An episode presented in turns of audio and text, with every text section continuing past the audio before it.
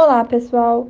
Meu nome é Maria Gabriela e no Pibidianos Cast de hoje falaremos sobre a Guerra do Paraguai. Oi, meu nome é Thaísla e juntamente com o Messias, que está na edição, e Maiara, vamos discutir as proporções dessa guerra e as consequências que ela deixou. Vem com a gente! O nosso tema de hoje é a Guerra do Paraguai. Essa guerra se deu de 1864 a 1870 e colocou Brasil, Uruguai e Argentina como aliados contra o Paraguai. A guerra foi causada pelos diferentes interesses que existiam entre as nações platinas na segunda metade do século XIX. O estopim para o início dessa guerra, na visão paraguaia, foi quando o Brasil invadiu o Uruguai para lutar contra os blancos. Para os brasileiros, o estopim do conflito foi quando os paraguaios aprisionaram uma embarcação brasileira, o vapor Marquês de Olinda, em dezembro de 1864. Os paraguaios atacaram Mato Grosso e, em maio, Argentina, Brasil e Uruguai se aliaram por meio da Tríplice Aliança.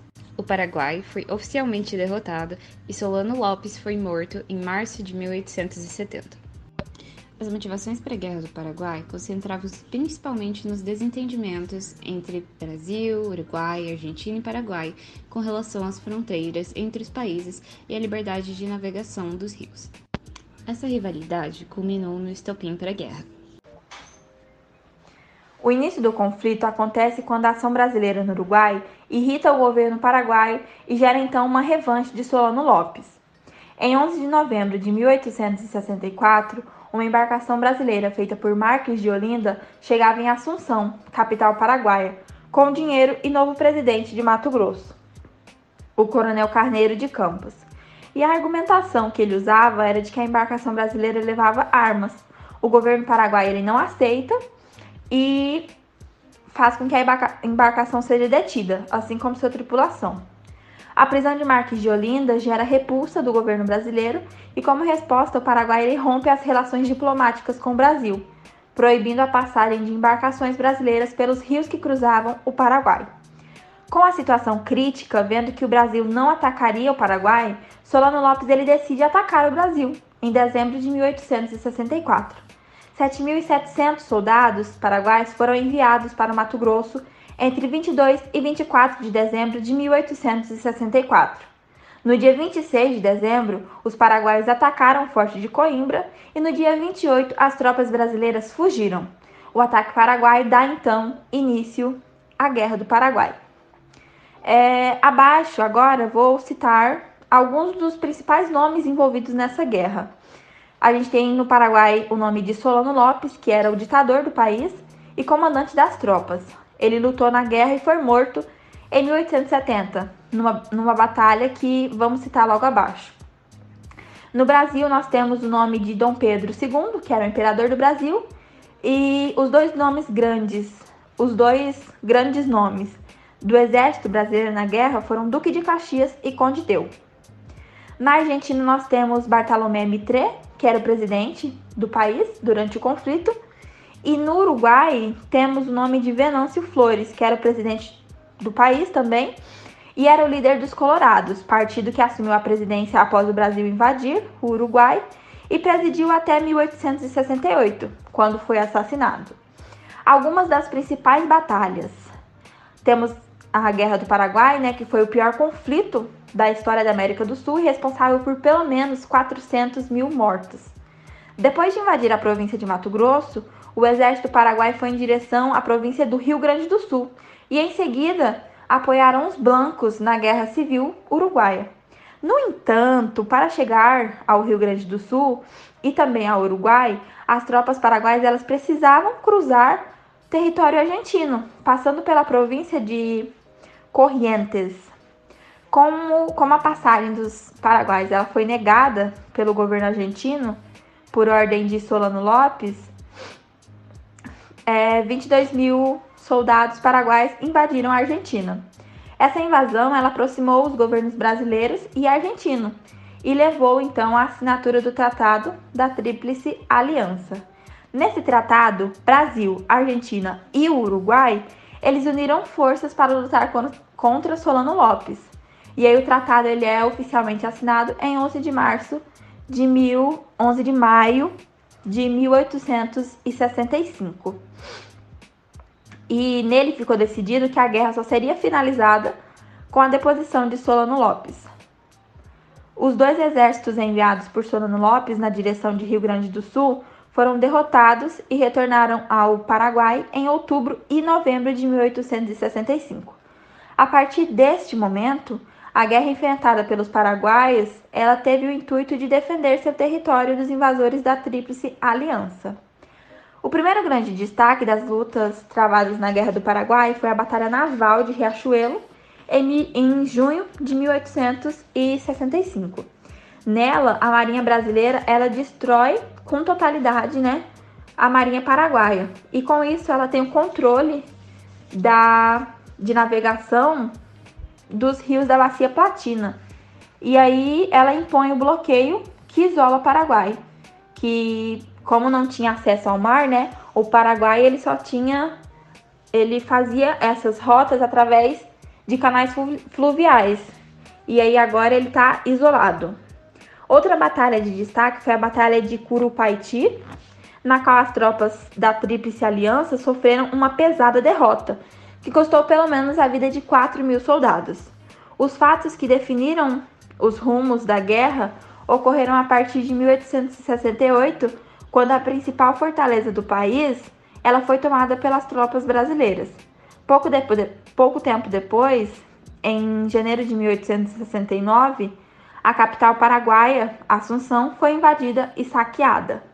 À medida que as tropas brasileiras avançavam pelo interior do território paraguaio, a situação de Solano Lopes ela ficava mais desesperadora.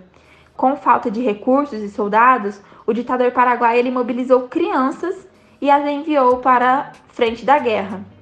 Em 16 de agosto de 1869, uma tropa paraguaia formada por menores de idade, crianças e adolescentes, foi enviada para enfrentar os soldados brasileiros. Essa batalha ficou conhecida como Batalha de Campo Grande ou Batalha de Acosta Nu. Ela faz parte do esforço do exército, dos exércitos aliados de perseguir e capturar Solano Lopes. A luta estendeu-se por oito horas e ficou marcada pela resistência feroz do, dos paraguaios. O resultado, no entanto, foi muito triste e devastador para eles. Eles, é, munidos de armamentos rudimentares e de pouquíssima qualidade, e formados também por homens sem treinamento militar, após essas oito horas de batalhas, estavam derrotados. E, assim, o historiador Francisco Doratiotto, ele fala que cerca de 2 mil paraguaios morreram entre os que entre os quais eram crianças e adolescentes. E do lado dos aliados foram registrados apenas 26 mortos. Como desfecho, a Guerra do Paraguai ela se encerra definitivamente quando o ditador paraguaio Francisco Solano Lopes é morto por soldados brasileiros na Batalha de Cerro Corá, que é travada em março de 1870.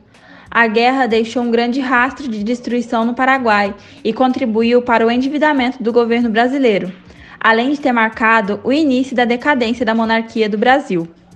Como derrotado, o Paraguai amargou uma ocupação pelas tropas brasileiras até 1876 e perde parte do território para Brasil e Argentina. Os números de mortos nessa guerra são catastróficos. É, 400 mil é o, é o estimado, é o número estimado. Cerca de 300 mil foram soldados paraguaios, não só soldados como civis. E assim se finda, né, esse contexto. Assim finalizamos esse esse conflito que é o mais marcante da história, um dos mais marcantes da história do, da América Latina. Realmente, a história da Guerra do Paraguai é assim um assunto fascinante. Na minha percepção, eu diria que foi assim o conflito mais relevante aqui da nossa América Latina. Talvez um pouco exagerada, mas o que, que, vocês acham? Então, muito obrigada, Taisla, Maria Gabriela, pelas contribuições. Espero que ajude muita gente aí que está estudando para Enem, firme, ou aqueles que gostam de história estão escutando aqui o nosso podcast. Agora vamos comigo, Mayara Coutinha, para a sessão de olho no Enem. E a, a questão escolhida para hoje foi a questão 82 do caderno amarelo da prova de Ciências Humanas de 2020. Então, quem tiver oportunidade pode ir acompanhando aí direto na prova ou vem comigo e vamos escutando juntos. Bora lá, questão 82. Começando com o enunciado da questão, ele, o, o, examinador vai trazer aqui um pequeno texto falando sobre a companhia de Jesus. Lê-lo aqui com vocês. Porque todos confessamos não ser poder viver sem alguns escravos, que busquem a lenha e a água, e façam cada dia o pão que se come e outros serviços que não são possíveis poderem se fazer pelos irmãos jesuítas, maximis sendo tão poucos que seria necessário deixar de deixar as confissões e tudo mais. Parece-me que a companhia de Jesus deve ter e adquirir escravos, justamente por meios que as constituições permitam, quando puder para nossos colégios e casas de meninos. Então, aqui esse textinho a gente pode observar, né, que ele enfatiza que é, os irmãos jesuítas, né, não conseguiam fazer tudo sozinhos, né? Eles precisavam de alguém para buscar água, cortar a lenha, né, fazer a comida, né? Realmente, eles iam deixar de fazer o que era a missão deles, os jesuítas, para fazer essa, os afazeres braçais? Não. Então, eles estavam defendendo que era para ter escravos, sim, porque eles não estavam dando conta. Então, vamos lá para as alternativas para ver se a gente consegue achar uma alternativa que caiba aqui no, nas questões que eles propuseram. Então. O texto explicita premissas da expansão ultramarina portuguesa ao buscar justificar a. Aí a alternativa A. Propagação do ideário cristão. Gente, é, os jesuítas tentavam pregar o cristianismo e tudo, mas não é o foco aqui do texto, né? O foco do texto é que eles estavam precisando de gente para ajudar, porque só eles eles não iam conseguir fazer a missão deles se eles tivessem que ficar fazendo os outros serviços. Né? Então eles precisavam de alguém. A questão B, valorização do trabalho braçal? Não, né? Ele está menosprezando o trabalho braçal. Ele acha que é uma coisa que é abaixo né, da missão deles. Não seria para os jesuítas fazerem é o trabalho braçal. Alternativa C, adoção de cativeiro na colônia. É, me parece uma alternativa coerente, né, gente? Pensa aí.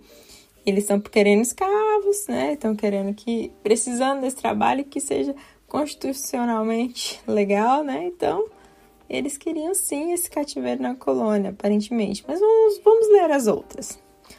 Alternativa D. Adesão ao ceticismo contemplativo? Não, gente, que isso? Jesuítas ao ceticismo? Não, não, não, não. alternativa é alfabetização dos indígenas nas missões. a gente pode até dizer que os jesuítas realmente tentavam é, essa questão da alfabetização dos índios e tudo. Porém, isso é extrapolar o que o texto está falando, e com o Enem a gente tem que observar isso. Se ele está pedindo para a gente inferir, para a gente observar o que está no texto, né? E, e, ele fala o texto explicita, então a gente não pode ir além, né? Então, a melhor alternativa aqui pra gente então ficou letra C. Então, para quem acertou aí, tá de parabéns. É isso, pessoal. Espero que tenham gostado de mais esse episódio de Bibidianos Cast. E compartilhem com a família, com os amigos, com quem vocês quiserem, até com os concorrentes. Estamos aí até a próxima. Um grande abraço. Tchau. Falou, galera.